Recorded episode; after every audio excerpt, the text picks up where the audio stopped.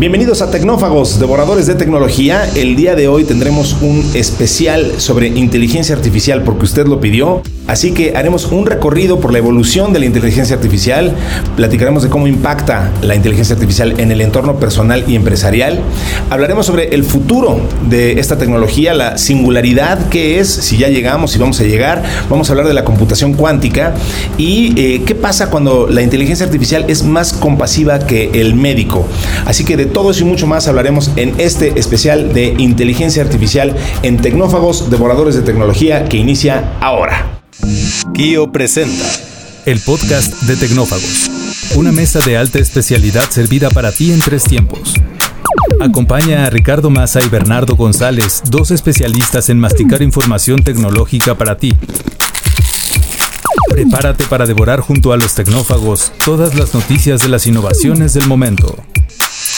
Estamos de plácemes porque tenemos este especial eh, que nos recomendaron, nos pidieron que hiciéramos en, nuestras vías de comunicación que les compartimos, que es eh, tecnófagos.kio.tech o en nuestro grupo de Telegram. Eh, ahí nos pueden encontrar a los dos tecnófagos que por esta única ocasión, o bueno, mejor dicho, por primera vez, por, estamos físicamente juntos grabando. Típicamente hacemos esto cada quien en su, en su propia estación de trabajo, pero ahora se dieron las circunstancias para que grabáramos en persona. Aquí estamos físicamente eh, con la respectiva distancia que, marca las buenas costumbres, pero sí físicamente juntos. Su servidor Ricardo Maza y mi querido amigo Bernardo González. ¿Cómo estás, Bernie? Muy bien, muy contento de estar aquí físicamente contigo en tu oficina. Esperemos que sea la primera de muchas que grabemos juntos. Este, a lo mejor queda un poco raro este episodio porque Sí, se siente raro. Se siente raro estar juntos.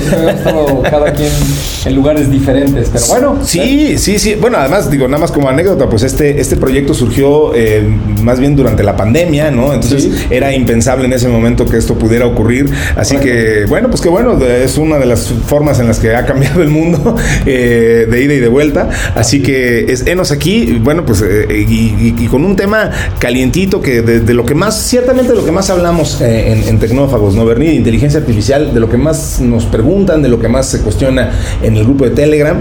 Y, pues por eso decidimos hacer este especial eh, en el que, bueno, pues queremos abordar brevemente, porque no el tiempo es un tirano, pero sí queremos... Eh, tratar de ahondar lo más posible en, esta tecnología que es fascinante, que está cambiando el mundo.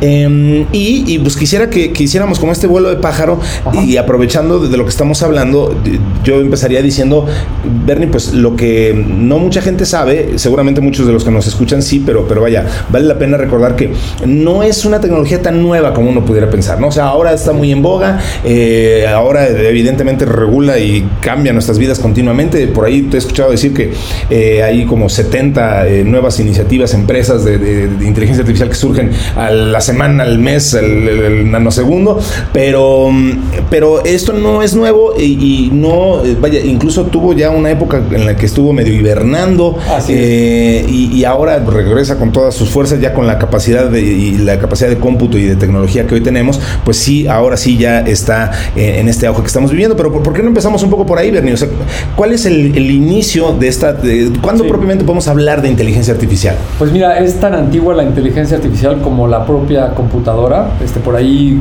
nuestros compañeros aquí del equipo de marketing que nos hacen amablemente la escaleta con todas las notas, sí. Eh, pusieron una referencia que tenía yo mucho que no lo había leído de Alan Turing. Sí, sí, sí. Empezó a trabajar con las primeras computadoras electrónicas por ahí de 1935 y luego tuvo una participación histórica muy relevante que hay una película Claramente mucha gente la ha visto alrededor de esta caja de códigos que se llamaba Enigma, Así que hicieron los alemanes. Y desde ahí, este señor, que era muy brillante eh, para manejar la computadora y procesar datos en esa época con muchísimas limitantes evidentemente este, las computadoras eran este, con, bulbos. ¿no? Y del tamaño de un cuarto grande. Y, Exacto, eran, como, una casa bulbos, no existía el transistor todavía y la memoria pues extremadamente limitada, pero ya desde esa época se dieron cuenta que el manipular información de manera electrónica podía llevar en algún momento a la humanidad a que tanto la computadora como el software, los algoritmos pudieran aprender. Y, formalmente el término de inteligencia artificial se acuña en el mundo en 1956 con una reunión que tienen varios ingenieros científicos en Dartmouth en un verano en Estados Unidos. Sí. Y ahí eh, le ponen este nombre de, de inteligencia artificial y ya le dan, eh, digamos, un poco más de estructura a lo que son eh, propiamente los algoritmos que tienen esta capacidad o, o que está, o que asimilan a una red neuronal Sí. de cómo puedes ir almacenando bloques de información, compararlos, darles pesos estadísticos y ahí igualmente ellos ven todo el potencial, ¿no? Es una carrera larga de muchos años donde, Sí. por ejemplo, IBM en 1997 Sí. marca un hito muy particular en la historia Claro, con donde le, Blue. le- le- le ganan exactamente a Gary Kasparov jugando Ujú. al ajedrez, ¿no? Después, eh, 2011, eh, con otro sistema que se llama Watson, también de Ujú. IBM, le, logran ganar a dos de los campeones de un juego de televisión. Sí, ¿Lo de? Jeopardy. El famosísimo Jeopardy. que- Oye, que, que ahí la, la ventaja, bueno, la- la- lo notable de esto es que Watson no estaba conectado a Internet, ¿correcto? O sea, eso, eso es lo... Porque digo, no tendría mucho chiste que le ganes a un campeón de trivia si tú tienes la posibilidad de conectarte a Google, ¿no? O sea, Exactamente. eh, eh, este era justo el punto, que, que esto, esto no estaba conectado a Internet. Exacto, habían tomado información eh, de Wikipedia y de muchas cosas de internet, de enciclopedias, de libros, se lo alimentaron al algoritmo y era pues una versión muy primitiva de lo que ahora estamos viendo con las tecnologías generativas, pero ya tenía este potencial, ¿no? Entonces, sin lugar a dudas, un en 2011 y después eh, una empresa británica, Sí. ahora es muy conocida por todos, que se llama DeepMind, Así es. eh, empieza a trabajar con algoritmos de reconocimientos de imágenes. Así es. Y curio- curioso el dato porque empiezan con videos de YouTube a buscar imágenes de gatos. Y se dan cuenta que es bastante potente para identificarlos de diferentes formas. Eh, la compañía se vuelve tan relevante en el segmento de la inteligencia artificial que Google la acaba comprando. Y luego son los creadores de el- Alpha- eh, AlphaGo, que es este algoritmo que le gana nuevamente al campeón de En este, juego. caso de, en este caso de Go, que es este ajedrez chino mucho más complejo, con más posibilidades. Por ahí dicen que este, tiene más jugadas posibles que átomos en el universo. Yo no sé quién ha contado los átomos que hay en el universo, pero, pero el punto es que el Go es complejísimo y, y le gana Lee Sedol, me parece que se Lee llama el, el- el campeón Coreano, coreano. coreano. Eh, y, y vaya, o sea, eso se vuelve verdaderamente un hito. Oye, Bernie, pero, y, y entonces, eh, eh, ¿a partir de qué punto, o sea, eh, todo esto entonces es propiamente inteligencia artificial? Tú pasaste ahorita rápido por un, un- un tema interesante que es cómo se define o, o este, esta so- el, el- sopeso, no sé cómo se diga, el, el momento en el que la inteligencia artificial sopesa la- las probabilidades de, de- de cuál es una respuesta correcta, ¿desde qué momento empieza a hacer eso? Porque, vaya, por ahí de repente luego escuchas cosas simpáticas como decir, bueno, Clippy, el, el asistente de, de Word, ¿te acuerdas ese clip Sí, que decía? ajá, sí. De alguna manera era una inteligencia artificial porque podía, bueno, eh, intuía a partir de lo que tú estabas redactando, sabía que estabas escribiendo una carta y te decía, oye, parece que estás escribiendo una carta, ¿quieres que te ayude? Y, y la gente se burlaba de Clippy y decía que era súper annoying y lo que sea, pero, pero al final eso era una inteligencia artificial, ¿no? Sí, es una evolución de más de 70 años y, y dentro de la inteligencia artificial hay subdivisiones, ¿no? Una muy común las décadas dos o tres pasadas es lo que se llama machine learning. Eh, ahí es mucho más claro el ejemplo estadístico donde tú tienes eh, una serie de datos con múltiples variables y lo que tú vas a ver es cuál es la probabilidad de que un evento suceda, ¿no? Correcto. Por- algo muy sencillo, y lo he comentado yo aquí, es a lo mejor una compañía que vende bebidas refrescantes puede decir, oye, cuando sube la temperatura a 5 grados en esta ciudad, pues incrementa el consumo de este tipo de productos en Así tal es. cantidad, ¿no? Ujú. ¿Qué hacen estos algoritmos? Guardan esa información con el peso estadístico y cuando tú le das los datos del clima, pues puede hacer una inferencia de más o menos cuál es la proyección de las ventas, ¿no? Correcto. Ese es Machine Learning. Después hay una división eh, que se llama Deep Learning o aprendizaje profundo, que tiene una variante muy interesante que se apoya del concepto que comenté de las redes neuronales. Y, y yo siempre que doy charlas o platico de este tema, uso el ejemplo que utilizó precisamente la empresa DeepMind cuando entrenó a este juego que se llama este, Breakout. Ah, Lo- claro, lo de los ladrillitos. Atari Sí. que digo, seguramente mucha gente la que nos está escuchando lo recordará, es una barrita abajo como la del telepón, Sí, está sí, sí. rebotando una pelota Ujú. y tú tienes que estar rompiendo ladrillos en la parte superior. Correcto. Si los rompes todos, pues esa es la máxima puntuación. Entonces, cu- ¿cómo funciona un algoritmo de aprendizaje profundo o, o esto que se llama reforzamiento del aprendizaje? Porque mucha gente es donde se empieza a perder, ¿no? Dice, Sí, oye, las computadoras son buenísimas para guardar información y para programarlas, pero ¿cómo es que empiezan a aprender? Los seres humanos este, yo creo que por una cuestión de ego pensamos que somos la criatura suprema en el planeta y que solo nosotros podemos aprender, pero eso no es cierto. Muchos animales lo pueden hacer y en este caso también las computadoras. Con el ejemplo del breakout, lo que hicieron estos señores fue decirle, oye, hay una variable que es la barrita. Sí. La barrita cuando está en medio es vale cero. Si se va a la izquierda es hasta menos 10, si se va hasta la derecha es más 10. Ok. Y al algoritmo le dijeron, tú le puedes poner el valor que quieras a la barrita, es decir, moverla donde tú quieras. Ajá. Y le dijeron, y tienes que hacer el máximo puntaje posible. Así es. Pero al algoritmo no le dieron la variable de que hay una pelota, ni de que hay unos ladrillos, ni de que se trata de romper ladrillos. El algoritmo no sabe eso, simplemente asigna valores a la barra y, va evaluando si cuando la, pone en algún lugar de la pantalla gana más o, gana o pierde puntos.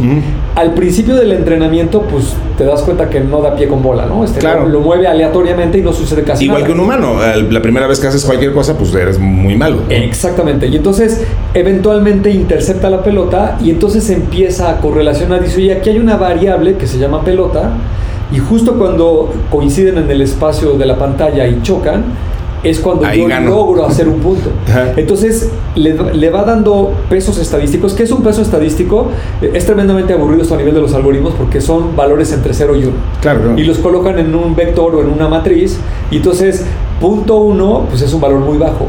Punto 9 es un valor muy alto. Punto 99 es todavía mucho más alto. Claro. Entonces, cuando pega la pelota, le empieza a dar valores altos y lo hace miles, centenas de miles, millones de veces está interactuando hasta que el algoritmo, con estos pesos estadísticos, va infiriendo cómo interceptar la pelota. Pero qué interesante cómo lo estás explicando, porque entonces eh, eh, parece como pavloviano el asunto. O sea, el, algoritmo, eh, igual que los perros de Pavlov, dicen, bueno, aquí esto me trae una recompensa. Ah, mira, cuando, cuando pasa por aquí la, y le pego a la pelotita y rompo los ladrillos, a los que me programaron les gusta y me dan puntos, y entonces, ergo, algo estoy haciendo bien, entonces hay que hacerlo más, ¿no? Exactamente. Y, llega un punto donde la, eso aparece en el documental, donde incluso la máquina desarrolla técnicas que muchas veces para los humanos eran un poco incomprensibles. O sea, de pronto manda la pelotita arriba, ¿no? Y descubre que eso le hace ganar una cantidad infinita de puntos. Eh, y entonces, bueno, ya empieza a hacer este tipo de, inferencias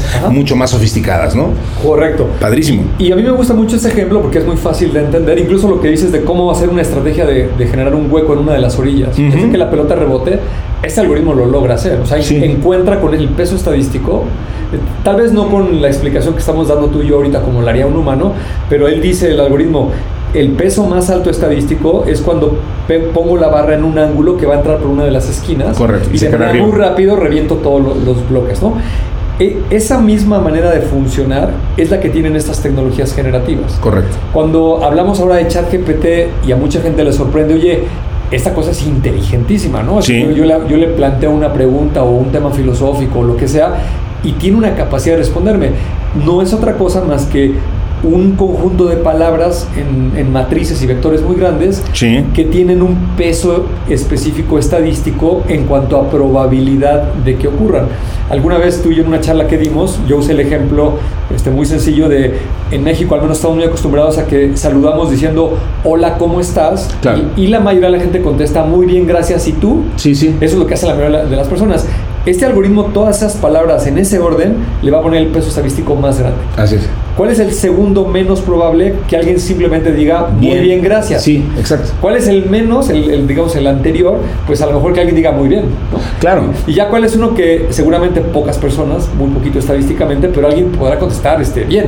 Y ya menos todavía es mal. Claro, claro, claro, claro, mal. Entonces, y aquí entra una cosa bien interesante. Hemos hablado de una variable que está en las generativas que se llama la temperatura. Sí. Y la temperatura es un valor entre 0 y 1. Sí.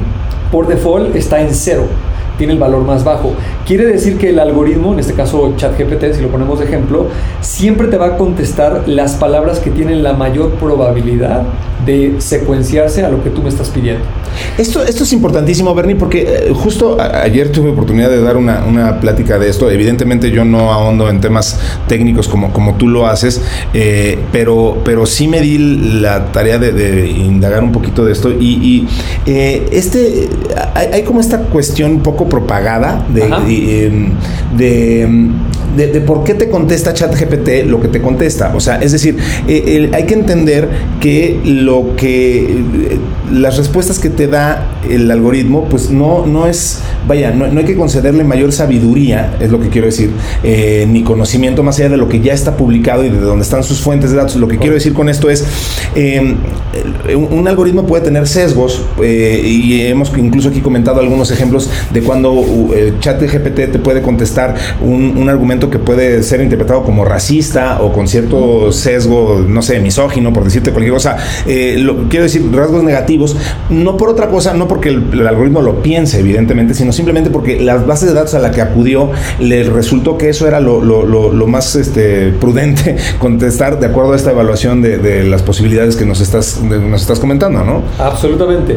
Y entonces, esto que decía yo de la temperatura que tiene un valor entre 0 y 1, ¿Sí? Eh, a, a tu punto de lo que estás diciendo de los sesgos que tiene el algoritmo, y ahorita lo vamos a mencionar, de, por qué se dan, cuando está en cero te va a dar la máxima probabilidad. Pero si tú lo empiezas a incrementar a punto 2, punto 5, el algoritmo, en este ejemplo de hola, ¿cómo estás? En vez de contestarte este, muy bien, gracias, y tú, va a decirte, oye, muy bien, este, bien, gracias. ¿no? Correcto. E-, ese tipo de cosas va a mezclar.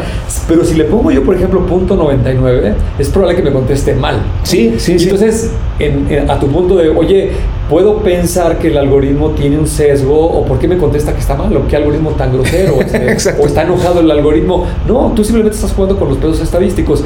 Y esto lo podemos eh, traspolar a cualquier ámbito de datos con los que fue entrenado este algoritmo. Por ejemplo, eh, en nuestro país eh, pues hay un estereotipo, nos guste o no, de un asaltante, ¿no? Correcto. Entonces, este, una, una persona que es maleante, sí, eh, sí, sí, sí, que, sí, puede asaltear, es un narcotraficante. Ahorita, ahorita cuando dijiste asaltante, todo el mundo que nos está escuchando se creó una imagen en su mente. O sea, Exacto, sí. En, tu cabeza hay una imagen. Y entonces, incluso a nivel individual, olvídate de la tecnología, nosotros tenemos un bias como personas. Exacto. Y a, y a mí me gusta mucho el ejemplo. Tú vas caminando en una, en una acera y ves que viene una persona con estas características eh, es más, de manera inconsciente, aunque no lo pienses, te vas a cambiar de acera por, precaución. Claro, claro, claro. Sí. Entonces, si un algoritmo está entrenado con toda esta información y con todas estas imágenes, cuando le hagas una pregunta referente a este tipo de personas, pues no es, no es, que tenga un sesgo o que, le, o que le caigan mal esas personas, no, dice, oye, estadísticamente esta persona parece eso, así es. te voy a dar ese resultado, ¿no? Totalmente de acuerdo.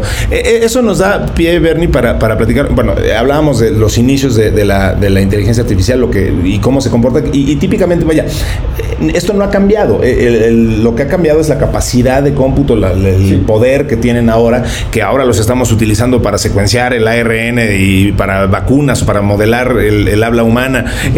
vaya, ahora estamos haciendo cosas mucho más sofisticadas que, que antes no podíamos hacer, pero básicamente el, modelo sigue siendo el mismo.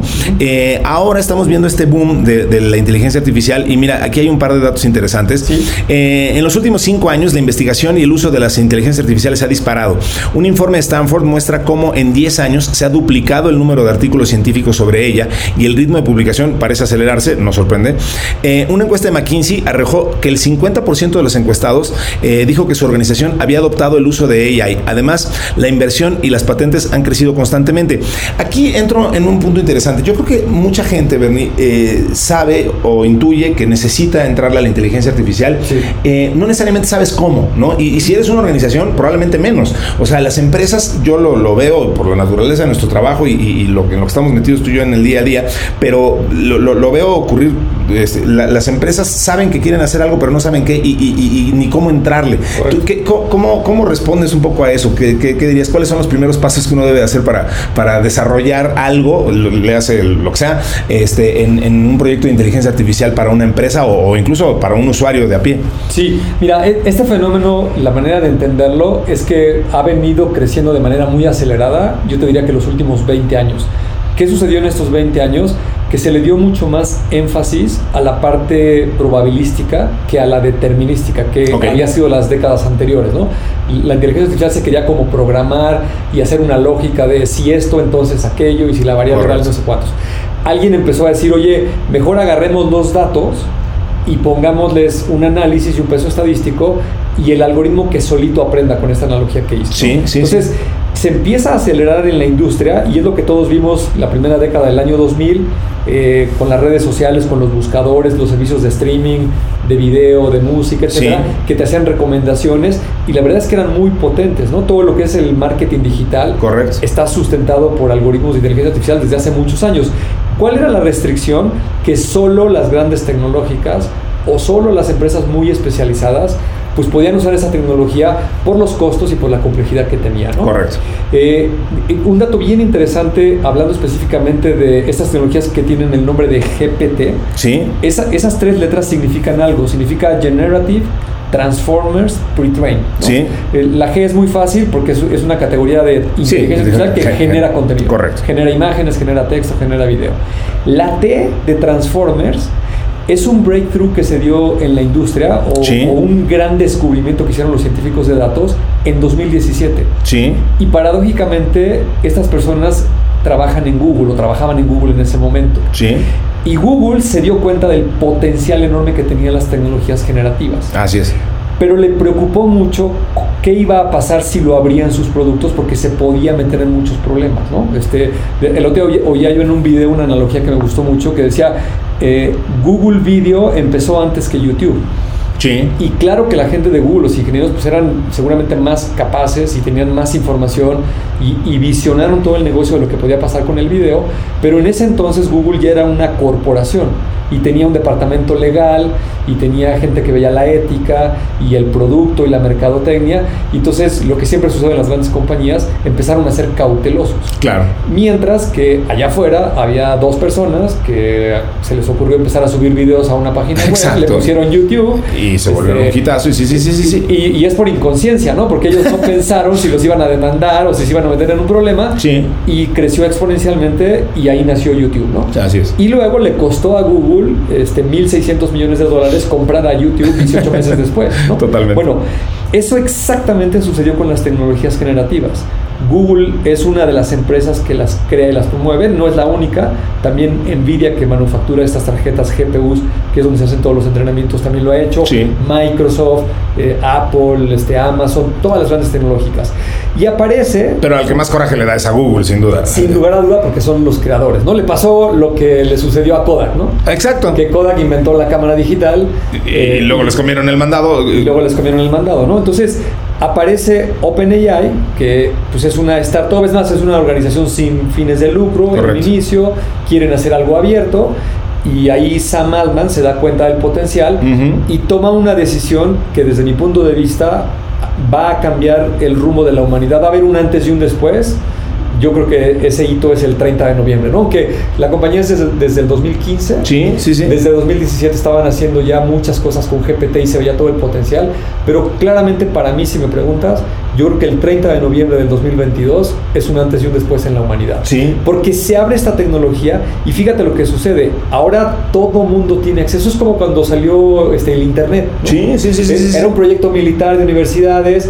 Pues sí sabías que se conectaban y tenían grandes capacidades, pero tú no lo podías usar. Exactamente. O los GPS, ¿no? Los GPS es la misma historia. Se usaban militarmente desde los años 60, Ujú. pero estaban totalmente restringidos. Es hasta que el gobierno americano, eh, me parece que igual a finales de los 80s o Sí. principios de los 90s, los abre comercialmente y entonces ahora sí los ciudadanos de a pie tenemos acceso a un GPS y el mundo cambia para, para bien, ¿no? Para Totalmente. siempre. Entonces, ¿qué está sucediendo en tu pregunta de, Sí. de que la gente está un poco desconcertada de en qué lo Exacto. hago? ¿Cómo le entran? Ajá. Yo lo que diría es que tenemos que entender que estamos justo en ese momento donde es una tecnología extremadamente potente, como el Sí. Internet en su momento, Sí. Y pues no sabemos para qué sirve, ¿no? Eh, Eso es lo malo. Sí. Lo bueno es de que todos estamos en las mismas, incluido las grandes tecnológicas, ¿no? O sea, Exacto. Yo, yo me imagino que los señores de Google deben de dar varios meses cuestionándose qué hacen y cómo le hacen, Sí. pues porque alguien los rebasó por la derecha y abrió lo que no querían abrir, ¿no? Exacto. Nosotros, el resto de las personas, yo lo que recomendaría es eh, entérate de qué está sucediendo, lee lo más que puedas, aprende, Eso. ve videos, escucha podcasts como este, donde, donde hablamos de, de todos estos temas. Y luego llévalo a tu empresa con un espíritu eh, como de experimentación, como un proyecto de innovación. Sí, sí, sí. Trata de eh, tomar filosofías como estas cuestiones de corrientes de agilidad. Exacto, metodologías Agile y este tipo de implementaciones que te permitan eh, equivocarte rápido, hacer prototipos y, ver cómo funciona esto dentro de la organización y bueno, e-, echar el, cohete, este, esconderte a ver qué pasa y luego este, evaluar un poco los resultados, ¿no? Exactamente, porque hay gente que quiere poner por delante, yo, yo llamo eso poner la carreta delante de los caballos. Este, oye, a ver si, si les puedo pagar a los empleados los 20 dólares del GPT-4, pero dime cuántos empleados vas a recortar. Exacto. Eh, o dime qué vas a hacer más. O qué retorno va a traer o qué retorno va a traer. Y, y, en este momento es muy difícil de medir eso. Yo lo, yo lo que creo que tenemos que hacer es adopta la tecnología, eh, evalúala. Sí. Eh, también es una tecnología que tiene muchas complicaciones. Sí. Cuando tú le insertas información, pues puede haber temas delicados de, tu compañía que hay que saber manejar con cuidado. Sí. Eh, también hay otro riesgo que hemos comentado tú y yo en este podcast, lo que sucedió con las redes sociales. ¿no? Sí. El poder se concentró en muy pocas compañías. Exacto. En dos o tres. Así es. Y ahora se volvieron tremendamente poderosas al, al grado de que tienen el mayor control de la sociedad en muchas este, ciudades se acabaron convirtiendo en lo que estaban combatiendo este, la, maldición del incumbente, ¿no? Este. Exactamente, pero lo mejor que podemos hacer en este momento es probarlas, entender para qué sirven, empezarlas a utilizar y luego empezaremos a ver los beneficios. Yo soy muy optimista y te lo he comentado muchas veces, porque creo que la limitante que tenemos los seres humanos en este momento es que nos cuesta mucho trabajo visionar lo que viene.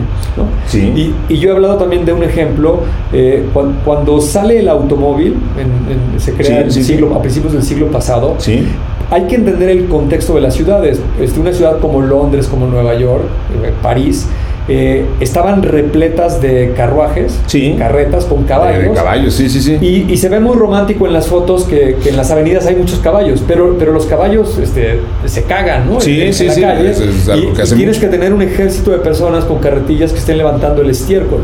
Los caballos necesitan agua, entonces cada X metros hay que poner bebederos, Así hay que llevar pacas de paja.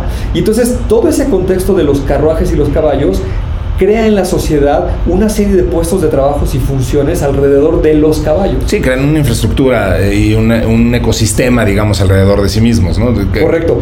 Y cuando llega el primer automóvil, pues no pasa nada. Cuando hay 10, pues tampoco. Pero cuando ya empiezas a ver 100, 200, 500 automóviles y la gente se da cuenta que un automóvil en muchas cuestiones es muy superior a un caballo y que es inminente el, reemplazo, sí. obviamente la gente que trabaja en esas funciones eh, no solo se siente desplazada, absolutamente la van a Lo va a hacer después. Sí, sí, sí, ya sí, no, Ya no necesitas a nadie que levante eh, caca de caballo porque Ya, ya no van a dejar circular los caballos. Así es. Ya, no, ya los, los, coches no necesitan no, ya no vas a necesitar a esas personas, pero sí vas a crear una serie de industrias ah, alrededor. Correcto, le acabas de dar el clavo. Sí. Lo, lo que mi punto es, no puedes visionar que un automóvil va a necesitar construir caminos. Así es. Se van a semáforos. y... Eh, industrias de neumáticos, de refacciones, de baterías, eh, van a aparecer gasolineras. Eh, y, no solo el automóvil directamente, hay cuestiones colaterales. Por ejemplo, un automóvil permite que las personas de una ciudad o una pequeña comunidad ahora se puedan desplazar más lejos. Exactamente. Y se crean las vacaciones y se crea este, el entretenimiento. Por supuesto. O que hagas otras cosas y, y aparecen restaurantes o se achica el mundo, sí. Eh, eh, se achica el mundo y entonces económicamente, gracias al automóvil, se genera una explosión, una derrama económica impresionante. Yo, si me lo permites, creo que hoy decimos, los programadores se van a quedar sin chamba. Se van a quedar sin chamba de tirar líneas de código Exacto. tecleando. Eso sí se van a quedar. Pero un programador que hoy genera, por poner un número, este, mil líneas de código al día, ahora va a poder generar un millón de líneas de código al día. Así es, así es. Y esos programas, igual que en el caso del automóvil y las carreteras y que se creó toda la infraestructura, van a detonar cosas que si alguien me preguntara a mí, a ver, bueno, pues dime qué va a pasar, no, no lo sé, este, y no creo que nadie lo sepa. Es imposible que puedas tener esa visión. Pero tienes la intuición de que si empiezan a suceder estas cosas que nos aceleran y nos llevan a otra, otra dimensión de, poder de hacer cosas, pues la economía va a crecer tremendamente. Por supuesto, porque además, como ya lo hemos dicho en otras ocasiones tú y yo, eh, esto lo que hace en realidad es eh, aplanar el piso y, subir el nivel de todo. Eh, lo decíamos el otro día, hablando, por ejemplo, así como, como antes necesitabas acceso a un estudio de grabación de millones de dólares con consolas y, solamente el que tenía acceso a, alguien que tuviera ese equipo podía grabar una canción, eh, después, bueno, el software, la tecnología te permitió tener eh, eso en la punta de tus dedos y ahora ya cualquier persona puede grabar una canción con eh, calidad bastante profesional, puedes usar un micrófono no más complicado que el que estamos utilizando tú y yo ahorita, el software y la interfaz que tenemos ahorita en nuestras computadoras nos permitiría grabar perfectamente un track de, este, calidad profesional. claro, o sea, tenemos esa disponibilidad, ya no necesitamos el estudio multimillonario, pero claro, ahora eso no significa que tú y yo ahorita vamos a lanzar un éxito del Hit Parade, porque eso requiere un, talento, requiere, o sea, lo que sí tenemos son las, las herramientas, eh, insisto, eso lo único que hace es aplanar un poco el camino. Lo hablábamos el otro día, por ejemplo, este, platicando sobre Mid Journey, sobre estas herramientas eh, text to image, que hay mucha gente que dice, bueno, es que ahora ya cualquiera puede hacer una eh, ilustración de primer nivel. a ver, cualquiera le puede poner un prompt a, a Mid Journey, o sea, eso sí, eso sí es cierto, cualquiera puede exigirle a una inteligencia artificial que le haga una ilustración, un dibujito lo que sea. Eso sí, pero de ahí a que eso signifique que ya cualquiera puede hacer un Rembrandt, pues no, o sea, al final eh, Rembrandt solo va a ser Rembrandt eh, el que pueda tener esas capacidades, el que tenga ese talento, el que lo aporte, el que sepa utilizarlo. Entonces se, desdibuja un poco la línea de, en, la, parte más eh, baja de la pirámide, cierto, pero el, componente insustituible sigue siendo el talento humano y la capacidad de la creatividad y lo que haces con las herramientas, igual que con todas las tecnologías, ¿no? Sí, fíjate que me, mientras te escuchaba, este, me acabas de dar pie a un ejemplo que se me acaba de ocurrir. a ver, venga. Creo que, igual, es más potente que el del automóvil. A ver. Eh, seguramente hubo una época, antes de que existiera la cámara fotográfica, que mucha gente se dedicaba a hacer retratos. Hablemos de la categoría sí, sí, particularmente a hacer un, eh, retrato. Sea lo que vas. En esa época, pues era alguien que tuviera la habilidad, este, un lápiz y, un papel o colores o lo que quieras, y lleva un tiempo hacer un retrato de calidad porque yo necesito, este, quiero guardar cómo era yo a esta edad Exacto. en este momento. Sí, sí, sí.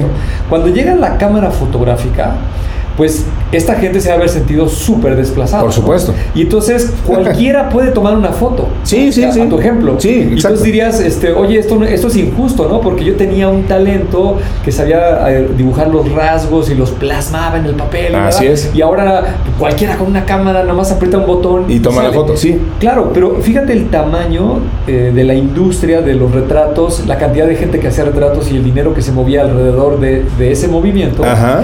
al tamaño de la explosión de la cámara fotográfica y lo que puedes hacer. Entonces, lo que se me estaba ocurriendo es eh, hoy, un, un, diseñador podría sentir la misma sensación, ¿no? Decir, sí, sí, sí, este, claro. Yo, yo, sé manejar muy bien el Photoshop, el Illustrator, me he capacitado, le he invertido a cursos, tengo 10 años. Y ahora llega cualquier hijo de vecino y, y ahora cualquier idiota como tú y como yo te este, pueden hacer una gran imagen. Sí, pero, pero se va a abrir una industria, como sucedió con la cámara fotográfica, donde la gente que sea profesional de hacer imágenes tendrá su espacio. Así es. Y los que somos aficionados amateurs, para salir del paso haciendo seguiremos observando desde la barrera y diciendo ah mira qué bonitas cosas sí claro yo creo que eso va a suceder sí absolutamente. sí sí sí totalmente de acuerdo. A ver y, y eso también me da pie a algo que, que es bien interesante. Eh, eh, creo que ya hemos recomendado ese libro aquí eh, pero vaya vale la pena retomarlo. El, el libro de Abby Goldfarb de, de, Power and Prediction.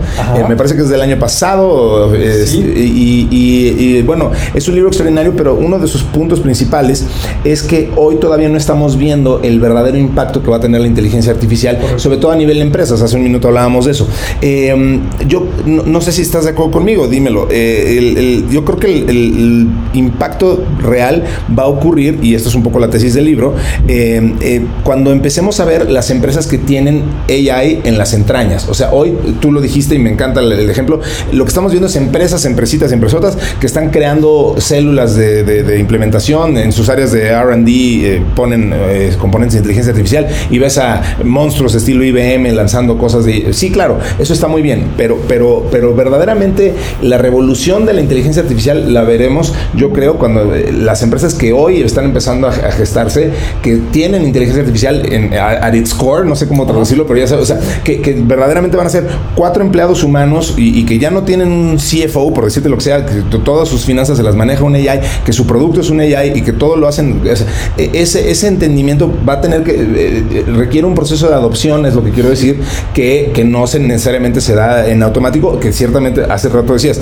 tardó 100 años en, en adoptarse el automóvil eh, y crearse las carreras, las carreteras y toda la infraestructura alrededor. Hemos hablado del ejemplo del cuando llegó la electricidad, por ejemplo, ¿no? O sea, las muchísimas industrias, en muchas empresas les tomó 100 años adoptarla, no porque no supieran que existía, sino simplemente decían, bueno, no me conviene, no, no me hace sentido eh, adoptar una máquina eléctrica en mi fábrica porque yo ya tengo una infraestructura diseñada alrededor de estas máquinas de vapor, este, y pues ni modo que... Tengo calderas, tubos, ¿qué hago con, ¿qué hago con todo eso? Pues entonces ni modo. Digo, yo, yo he trabajado en, en, industrias de entretenimiento que eh, saben, perfectamente saben que, el entretenimiento, o sea, hablo de entretenimiento tradicional, o sea, como puede ser la TV de paga, eh, que, que, saben perfectamente que desde hace muchos años que la gente está migrando de las plataformas de TV de paga y, que ahora buscan este, pues, el entretenimiento a través de eh, OTTs y de plataformas como Netflix. no es que no lo sepan, por supuesto que lo saben, y, no es que no quieran cambiar, pero pues que ya tienes una infraestructura satelital y miles de antenas y platos instalados en todos lados, pues ¿qué vas a hacer con todo eso? Ni modo que abandones tu negocio core y digas ahora el día de mañana ya soy digital. Eh, quisieras hacerlo, pero tienes las patas demasiado pesadas y capas de, burocracia. Entonces, mi punto es, este proceso de adopción tiende a ser muy largo eh, y, solamente eh, llega hasta cierto punto en las industrias ya establecidas, en las incumbentes, y insisto, solamente veremos el verdadero impacto en los siguientes años cuando empecemos a ver a las verdaderas empresas ya nacidas dentro de la inteligencia artificial con soluciones rápidas, violentas en cuanto a su este, capacidad de implementación, eh, que nos van a sorprender, supongo. Sí, y fíjate que mencionas yo creo que dos cosas que son importantes que una empresa, eh, si, hay gente aquí que nos está escuchando, que sea empresario, que tenga su negocio, tienes que identificar. Si estás hablando de tecnologías que estés haciendo que se van a eliminar, por ejemplo, unas que me vienen a la mente, el fax. Exacto. El, fax apareció en los años 70 y se popularizó en los 80 y no duró mucho tiempo, ¿no? Este, ha de haber llegado a los principios de los 2000 este, y, se fue agotando hasta que por completo desapareció precisamente por el correo electrónico, ¿no? Ese, ese lo eliminó totalmente, ¿no? Totalmente. las cámaras de rollo, esto es que estábamos hablando de los filmes, de, que se revelaban y todas estas cuestiones, también fueron totalmente desplazados. Sí. Y hay otras tecnologías, como seguramente lo será la televisión, y lo es la radio, la radio es muy claro. Eh, la radio no ha desaparecido ni creo que vaya a desaparecer. me refiero a transmitir ondas de radio y una cabina, una empresa que se dedica, que tiene una concesión. Eh, lo que sucede es de que se va a volver de nicho. Difícilmente va a crecer difícilmente se va a volver relevante. ¿Por qué? Porque los medios digitales van a ser mucho más potentes y van a ser mucho más versátiles, ¿no? Sí. Eh, el podcast y todas las cuestiones que suceden alrededor de eh, digitalización y todo ese tema eh, va a ser el grueso de la industria, ¿no? Entonces, evidentemente, como tú dices, no es de la noche a la mañana, sí. es una transición y simplemente sí rescato en lo que tú dices, Rick, que es, es muy relevante que sepas si a lo que te dedicas va a desaparecer. Tiene, tiene futuro, a buscar este, otra actividad o si se va a quedar de nicho y te quieres quedar en el nicho, ¿no? Sí. Pero de cualquier manera, en esos dos casos, lo que sí es muy recomendable es de que te montes en estas nuevas olas y te empieces a migrar hacia lo nuevo, ¿no? Sin duda. Es igual que el Internet. Eh, yo recuerdo, a mí me tocó el estar trabajando antes de que existiera el Internet. Sí. Y cuando estaba yo en un corporativo, había ejecutivos, y, no es porque no tuvieran visión o fueran tontos, este, gente muy brillante que decía, oye, sí está padrísimo ese portal y puedes hacer búsqueda de eso, pero aquí nosotros producimos este, cervezas, ¿no? Exacto. o, ropa. Este, yo para qué quiero un website, esto, a, mí, a mí eso no me sirve de nada, Así es. que es agua y aceite, ¿no? Y, y, claro, al cabo de los años tenían que haber sucedido muchas otras cosas, aparece el comercio electrónico y pues de repente se vuelve muy relevante, ¿no? En el caso de la ropa, hoy ya es claro que comprar ropa ya no suena tan descabellado o zapatos por internet. Eh, comprar cervezas por internet, pues todavía tal vez no se ha logrado consolidar. Exacto, exacto. Hay, varias... Este, no, por falta de ganas, pero sí, sí. hay varios ya este, prospectos de tiendas y todas estas cuestiones. Tal vez tome un poco más de tiempo, pero lo que sí es una recomendación es nunca te alejes de la tecnología porque la tecnología es el driver que va junto con la economía. Así es. Que hace que las cosas evolucionen. Totalmente. Y bueno, hablabas de, la adopción de tecnologías para, para el mañana y, eh, a ver, hablando sobre el mañana, eh, Bernie, una de las cosas y los conceptos más sobados y que hoy se, habla mucho eh, es la, inteligencia general, la, la AGI famosa, ¿no? La Artificial General Intelligence, que es esta especie como de panacea a la que yo lo comparo un poco como estas líneas en el horizonte, ¿no? O sea, que mientras más te acercas, más te alejas, este, porque no sé si, si, realmente existe un punto específico en el tiempo en donde lo, lleguemos a ver, pero em, hoy se habla mucho de esto, de, que este es el punto al que deberíamos de llegar a, una, inteligencia general artificial. Em, se habla que, el, digo, incluso la semana pasada, hemos hablado varias veces de la computación cuántica y las posibilidades que esto abre.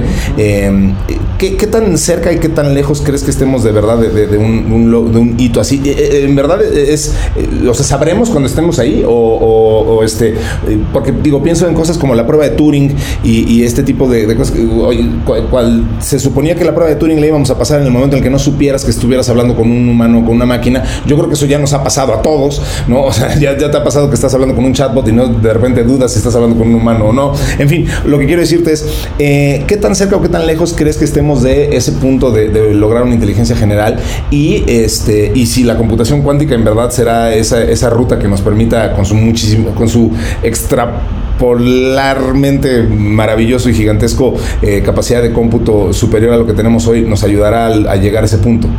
Sí, fíjate que yo como lo plantearía es que están convergiendo varias cosas y, la, la respuesta absolutamente es sí. Okay. ¿Va a haber una inteligencia artificial general? Absolutamente. Correcto. Yo estoy eh, totalmente cierto de que eso va a ocurrir y mucha gente que leo eh, de diferentes industrias, ingenieros, científicos, e incluso filósofos, este, Noal Harari, Harari este, lo, ha comentado varias veces, mencionando que tiene un peligro, este, Nick Bostrom, sí. es otro filósofo, por donde le busques, este, gente brillante y que le sabe y, que tiene información de, muchas otras fuentes, no nomás las tecnológicas, la respuesta es sí va a suceder. La pregunta es cuándo. Correcto. Eh, el señor Ray Kurzweil, que le encanta hacer predicciones, él, él marcó como 2029 el año donde una computadora de menos de mil dólares es más capaz que un cerebro humano. Y luego ahorita si quieres hablamos más adelante porque está más denso ese tema, la famosa singularidad, que esa, si no mal recuerdo, creo que él dijo que era 2049 o 2045 por ahí. Pero hablemos primero de esta inteligencia general superior a un cerebro humano. Eh, he estado checando varias fuentes de gente que hoy está metida eh, con estos algoritmos, OpenAI, Google, Meta, eh, países, los Estados Unidos, China, etcétera. Sí. Y hay apuestas desde 2026 hasta 2030. Okay. Ese es más o menos el rango donde se están moviendo. Sí. Lo que estaba yo platicando de la historia de la inteligencia artificial eh, a mí me gusta mencionar desde que salió la calculadora electrónica. Okay. Los que ya tienen más edad, que son contemporáneos míos, recordarán que a finales de los años 60, principios de los 70, Texas Instrument, Casio y muchas marcas eh, sacaron al mercado las calculadoras aritméticas. Desde ese momento, y aparte nadie hizo aspavientos en el mundo, eh, está claro que una calculadora es más efectiva y rápida y precisa que cualquier cerebro humano para hacer aritmética básica. Sí. Eh, ganarle al ajedrez, está clarísimo que no hay forma que un ser humano le gane a un algoritmo, pero ni cerca. A los videojuegos, al Go, este, a, modelar proteínas, eh, a, las cuestiones biológicas que aceleraron las vacunas con el COVID. O sea, en las verticales de la humanidad, creo que nos queda claros a todas las personas de este planeta que la tecnología es mucho más capaz que el ser humano. Totalmente. Este, el, famoso dilema de los médicos, ¿no? Sí. Oye, ¿le hago caso al médico o a la inteligencia artificial? Es que no lo va a reemplazar. Probabilísticamente, sí. El médico va a usar la inteligencia artificial porque como le alimentas este, cientos de miles de libros, y, millones o cientos de millones de casos, expedientes e información, pues el algoritmo tiene mucho mayor precisión, igual que una calculadora aritmética, que un médico. No lo va a reemplazar al médico, pero el médico va a usar esas tecnologías. Así es. Entonces, si ya nos quedó claro que en las verticales es mucho más capaz que el ser humano, que su cerebro, pues estamos a muy poco tiempo de que de manera holística pueda un algoritmo ahora sí responderte lo que quieras, ¿no? Correcto. Y prueba de ello es ChatGPT sí. o, cualquier similar. Eh, todavía es muy incipiente si lo quisieras comparar en el ámbito de todo lo que puede hacer un cerebro humano, pero literalmente estamos a unos años. ¿eh? No, no, no, creo que pasen más de 10, sí, seguro. De que lleguemos a ese de que lleguemos al punto donde aparezca esta inteligencia artificial general y seguro entraremos a este punto que estuvimos platicando hace unos minutos, ¿no? Donde las reglas del juego van a cambiar por completo, la sociedad se va a tener que transformar y estas herramientas nos van a permitir hacer cosas aunque no entendamos bien cómo funciona. Exacto, ese, es el gran punto. Eh, y, creo que, digo, hace rato hablábamos de los sesgos, ahorita me, hiciste pensar un poquito en eso de nuevo, porque eh, la, inteligencia artificial no va, eh, hablando y volviendo al tema de los médicos, no, no va a, tener el sesgo que un médico sí puede tener, nada más por su condición de ser humano. Ya hemos hablado alguna vez del, ejemplo, que eso es algo que está muy estudiado, eh, un, médico que es especialista en cáncer en el pulmón es 30% más factible que te diagnostique o, equivocadamente un cáncer en el pulmón solamente porque ese es el sesgo que trae y una inteligencia artificial no lo tiene. vimos ahí también la gente de Freakonomics, que son muy divertidos, tanto en sus libros como en sus podcasts, han, han estudiado muy bien la diferencia entre una inteligencia artificial evaluando prospectos para una universidad, por ejemplo, a diferencia de la persona encargada de, hacerlo en una universidad, que se puede basar muchas veces en el nombre de la persona eh, y, con ese nombre determinar la raza de esa, de esa persona y entonces ya desacreditar sus, sus credenciales, e incluso a un nivel inconsciente, ¿no? Eh, que esa es la, parte interesante. Eh, los de Freakonomics tienen un estudio fantástico en el que demostraron que un juez, bueno, mejor dicho, que dos jueces este, teniendo los mismos este, condiciones eh, presentado el mismo caso y obviamente operando bajo la misma jurisdicción con las mismas leyes, eh, le daban uno un 20%, este, una condena más severa al, mismo criminal que otro, solamente porque eh, uno lo había este, determinado en un, en un, día soleado y el otro en un día lluvioso. O no había comido uno. O, no había comido, o está de malas, ¿no? Entonces, claro, evidentemente de esos son el tipo de sesgos que en el que no caes con una inteligencia artificial. Aquí nos pusieron, lo, lo mencionábamos en el inicio, eh, que herramientas de AI como ChatGPT eh, pueden marcar la diferencia en los aspectos más humanos, entre comillas, de la, atención médica. ¿no? Un equipo de médicos y científicos puso a prueba la capacidad de los chatbots de AI para responder las preguntas en las redes sociales sin, eh, sin saber si las respuestas provenían de médicos o de la inteligencia artificial, lo que hablábamos de la prueba de Turing. ¿no? Los usuarios consideraron que las respuestas generadas por el chatbot eran de mayor calidad y más, y más empáticas que las de los médicos. Esto ha llevado a varios médicos a utilizar la AI como una herramienta para comunicarse mejor con sus pacientes en la vida real. O sea, digo, al final eh, el, chatbot pues va a saber siempre, va a evaluar, como nos explicabas con esta metodología, eh, cuáles son las palabras que pueden eh, causar un mejor impacto en alguien y a lo mejor a diferencia de un médico que a lo mejor en ese momento está de malas y llega y te dice, no, pues sí, tienes cáncer. o sea, este... Sí, sí, sí. ese ejemplo me encanta, lo que acabas de decir, porque tienes ese sesgo humano. Sí, este, inevitable. A lo mejor el médico lo educaron cuando estuvo en la universidad sí. a que tenga cierta empatía y táctico con una persona cuando le va a dar un diagnóstico de cáncer. Sí. Pero ¿qué pasa si ese médico le acaban de hablar de urgencias, que un paciente se acaba de poner muy mal este, y va saliendo del consultorio a toda velocidad y lo intercepta el paciente y le dice, oiga doctor, este, le quiero preguntar este, mi diagnóstico si lo vio, seguramente le va a decir, sí. este sí tienes cáncer, luego te explico, y, este tipo se va a querer suicidar. ¿no? Sí, sí, sí, en cambio, una tecnología de estas generativas, y, y fíjate, aquí vienen estas cosas que nos cuesta trabajo visionar está estructurada y controlada para que siempre responda amablemente, ¿no? O sea, si tú, tienes en un hospital un chatbot como ChatGPT y le dices, oye, quiero que actúes como un médico profesionista de salud, que seas muy empático y que cuando le des una noticia a un paciente de estos padecimientos o de algo delicado, pues la hagas de una forma amable este, y seas empático, ¿no? Sí. Y entonces, el 100% de las veces, no importa si es de noche, si es en la mañana, este, si el hospital está lleno de urgencias, o sea, eh, es, un algoritmo, y siempre va a contestar correctamente, ¿no? Y, y, eso me lleva a elaborar otras cosas, ¿no? Que a lo mejor son muy filosóficas, hay gente que dice, oye, es que se van a apoderar de la humanidad y nos van a destruir.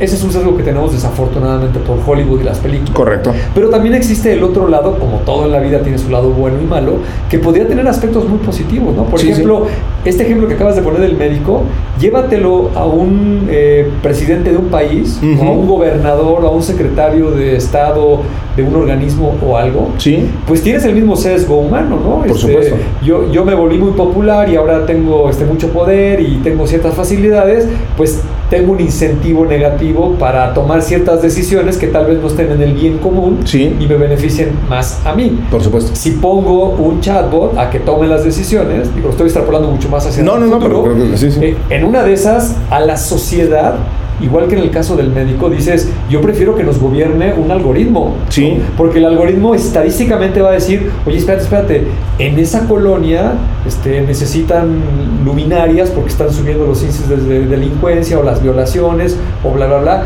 y voy a destinar los recursos hacia allá. Así es, así es. Oye, pero es que acá estos señores quieren, este, no sé, un, un eh, parque para hacer deporte o algo el algoritmo tiene pesos estadísticos y dice, oye, a mí me instruyeron que vea el bien común de una comunidad, de una sociedad. Entonces, pues yo voy a sopesar estadísticamente qué tiene prioridad, este, los asaltos y que se están muriendo personas o que la gente haga ejercicio.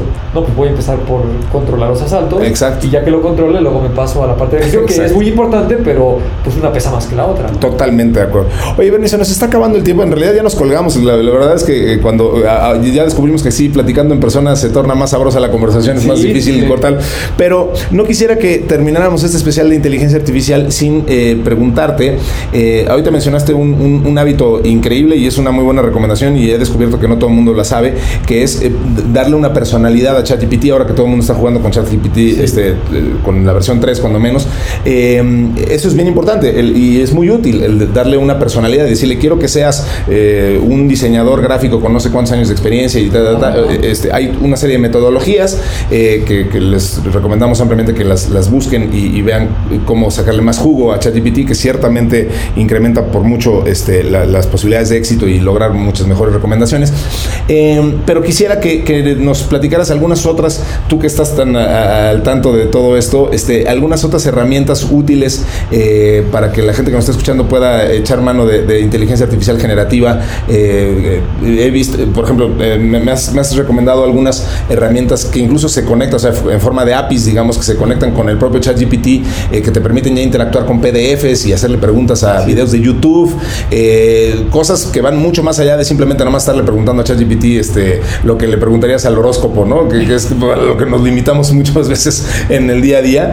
¿Cómo que, ¿Qué te ha llamado la, la atención últimamente? Sí, mira, eh, sin lugar a duda ChatGPT es la herramienta más popular de la que estamos oyendo. Hay muchas otras más, pero Correcto. digamos que tienen un poco Empezando más de complicaciones técnicas, ¿no? Eh, el mismo BART de Google uh -huh. eh, en este momento solo está disponible en inglés. Así es. Y eso pues ya puede lo, lo, lo sesga un poco, sí. Eh, yo, yo, le recomendaría a la gente que nos está escuchando primero herramientas, herramientas que existen de terceros. Muchas de ellas son gratuitas. Hay una página que se llama Futurepedia, uh -huh. es, es, la combinación de dos palabras en inglés, como futuro, ¿Sí? future, y luego y la combinación de enciclopedia, como uh -huh. Wikipedia, pedia, ¿no? Así es. Es futurepedia.io. Eh, tiene, no sé, 3.800 herramientas listadas en este momento uh -huh. y hay de todas las categorías, en todas las industrias. Muy útil esa página. Y las puedes interactuar con ellas, ¿no? Eh, ahí me encontré precisamente estas que chateas con un PDF, ¿no? Sí. Chat PDF y muchas otras que, que, están por ahí. Que eso de chatear con un PDF, por ejemplo, para nuestros amigos que, que estén metidos en temas legales o, cosas, o que utilicen contratos, Ajá. es fantástico porque, vaya, pones esta herramienta y le haces preguntas al PDF y le, oye, ¿en dónde se menciona tal cosa? Y el, el la herramienta, bueno, lee el, el artículo, lo que sea, se trata del PDF, y te contesta y, te, este, le puedes hacer preguntas mucho más específicas. Eh, para los que están buscando control de cambios, por ejemplo, en un contrato, es fantásticamente útil esto, ¿no? Exacto. Luego hay otra categoría, eh, digamos, muchos de nosotros que estamos en oficinas, eh, invertimos una buena parte del día haciendo videollamadas. Uh -huh. Tenemos nuestras reuniones en un Zoom, en un Meet, en un este, Teams, lo que tú quieras. Sí. Entonces, hay una que yo particularmente utilizo que se llama Tactic, es una extensión para sí. los navegadores basados en Chromium, como Microsoft Edge, como Google Chrome, eh, Opera, Brave, etcétera, ¿no? La instalas y te va a hacer una transcripción.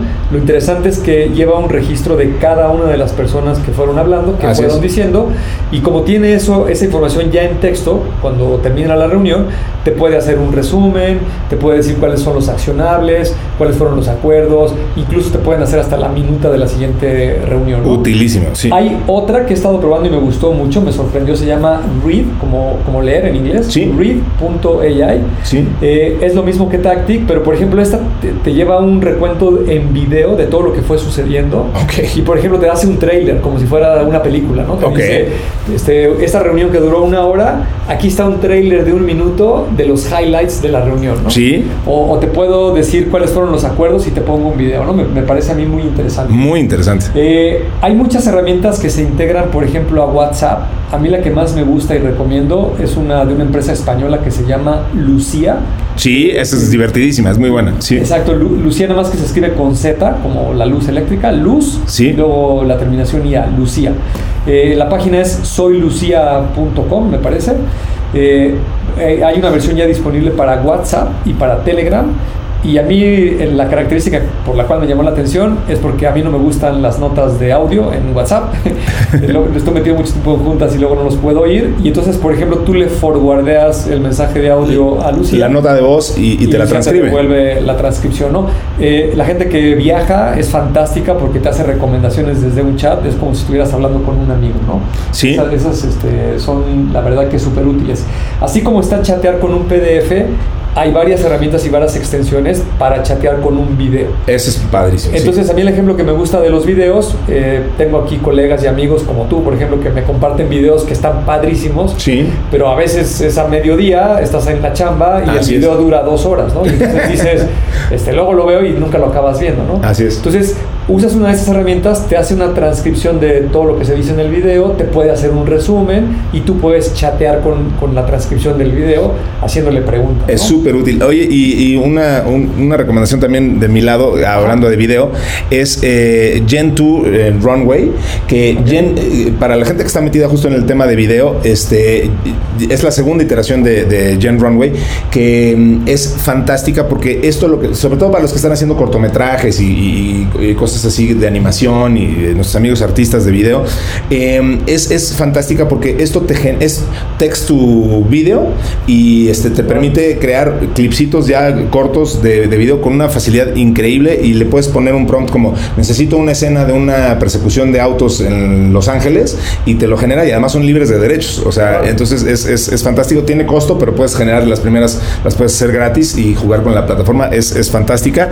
Eh, y otra que también me me gusta muchísimo, que la tengo acá, que se llama Stability on Crop, que lo que hace es, para los amigos diseñadores, lo que hace es que lee la imagen que tú le hayas puesto. Aquí, el ejemplo que tengo puesto es, es la, la, portada del famoso disco de Nirvana, el Nevermind, del bebé nadando en la alberca que está persiguiendo un dólar. Eh, le pones Stability on Crop y lo que hace on crop, es decir, el, expande el, los límites de la imagen, es decir, en este caso, la imagen, el el programa lo que hace es que lee y se imagina básicamente lo que habría alrededor de la imagen si no tuviera los límites que tiene y le expande. como puedes ver aquí, eh, lo que hizo aquí fue expander el agua eh, y le puso hasta unos corales y puso un tiburón ahí nadando. O sea, eso es lo que Ley ahí se imaginó que habría alrededor del bebé que está nadando en la famosa portada del disco de Nirvana. Entonces, te expande imágenes más allá del, del, pues sí, del marco que tengan, ¿no? Entonces, este, divertidísimo. Oye, lo que tú manejas también seguro usas herramientas de voz, ¿no? Este, sí, este, tienes voz de mujer, de, de, de audio. sí, sí, también puede grabar, grabas tú tu voz y luego le das texto y creo que te reproduce la Así es, así es. Tú, lo has usado en campañas, ¿no? Sí, sí, sí. La campaña que tenemos ahorita con, con eh, en Kio, pues es totalmente basada en inteligencia artificial. Todo lo que hemos hecho, los copies, el arte y, las, locuciones, todas son generadas por inteligencia artificial este, al 100%. Entonces, sí, sí, sí, sí, ha sido muy divertido este, explorar este tipo de herramientas. Ah, y por último, de mi, de mi parte. Este, esta herramienta de Spotify me parece divertidísima. Se llama Meta Music Gen, eh, como generator. Y básicamente, pues ellos dicen en un discurso medio marquetero que esto es la primera herramienta de, text to music, creando una categoría. Eh, lo que dicen es, básicamente tú le pones, eh, quiero una samba con mazurca que este, suene también al estilo de Bad Bunny, por decirte un horror, y, te genera algo, no va a tomar la música de Bad Bunny, sino algo que suene a, porque la idea es que todo esto que te lo genere sea, y de nuevo, no son, no son sampleos, sino es música original en el estilo de, o sea, que para que sean libres de derechos y lo puedas utilizar. Entonces, este, también, también una, herramienta pues muy divertida y, que puede tener este, usos comerciales y que puedes utilizar para, para trabajo profesional. Es bien, bien, bien interesante. Y me estaba acordando, este, también porque no nos cuentas de la de las imágenes, este, te aventaste unos copies de tecnófagos. Ah, este, sí. Loquísimo, ¿no? Están unos este, platos cubiertos, un vaso y en vez de espagueti que te estés comiendo, estos son unos cables. sí, sí, sí. Nuestros amigos que nos siguen en redes sociales los han visto. Claro, todo eso está generado con, con, con AI, que nada más le dijimos de qué se trataba. Eh, eso nos ayudó nuestro amigo Pico Covarrubias eh, en, Pico Ad Love, eh, Pico Love, que, mm, que, bueno, básicamente lo que hicieron fue contarle al, algoritmo de qué se trataba el podcast y lo interpretó así. Ah, bueno, tiene que ver con comida, pero comer tecnología. Y entonces pues hizo este tema de poner un, este, elementos tecnológicos que están siendo devorados y pues digo, los que nos siguen en redes sociales los han visto, son artes bien padres y generados totalmente por inteligencia artificial. Que, que, para tranquilidad del señor Pico, a quien le mandamos un saludo, claro. este, yo, yo intenté hacer unos prompts para generar algo similar, pero ni cerca, o sea, tienes que tener talento creativo para poder usar esas herramientas, porque si no, pues no, no vas a hacer esas piezas tan, tan refinadas como, como estas que generaron. Así es. Pues mi querido Bernie, se nos acabó el tiempo. Eh, muchísimas gracias a todos por habernos escuchado en este especial sobre inteligencia artificial. La verdad es que es un tema que da para muchísimo y se quedaron muchas cosas en el tintero. Háganos saber si quieren que sigamos hablando de esto en un futuro especial. Eh, la conversación va a seguir en nuestro grupo de Telegram. Ahí nos buscan como tecnófagos. Escríbanos a tecnófagos.kio.tech. Yo le agradezco muchísimo a Mario Terrés en la edición, a Dalibest Santiago en la redacción y a Diana Álvarez en la producción. Y sobre todo a ti, mi querido Bernie, y a todos los que nos escucharon en este especial de Tecnófagos. Al contrario, nada que agradecer, yo siempre lo hago con muchísimo gusto, súper divertido estar aquí juntos este, grabando. Sí. Nos, nos a traer aquí unas galletas y un café para exacto, más entretenido. Y concuerdo contigo, que nos diga la gente de qué temas quiere escuchar, si profundicemos en inteligencia artificial y pues a la orden con los especiales y el episodio semanal. Muy bien, pues nos escucharemos entonces pronto de nuevo en otro episodio de este podcast que se llama Tecnófagos, Devoradores de Tecnología. Hasta pronto.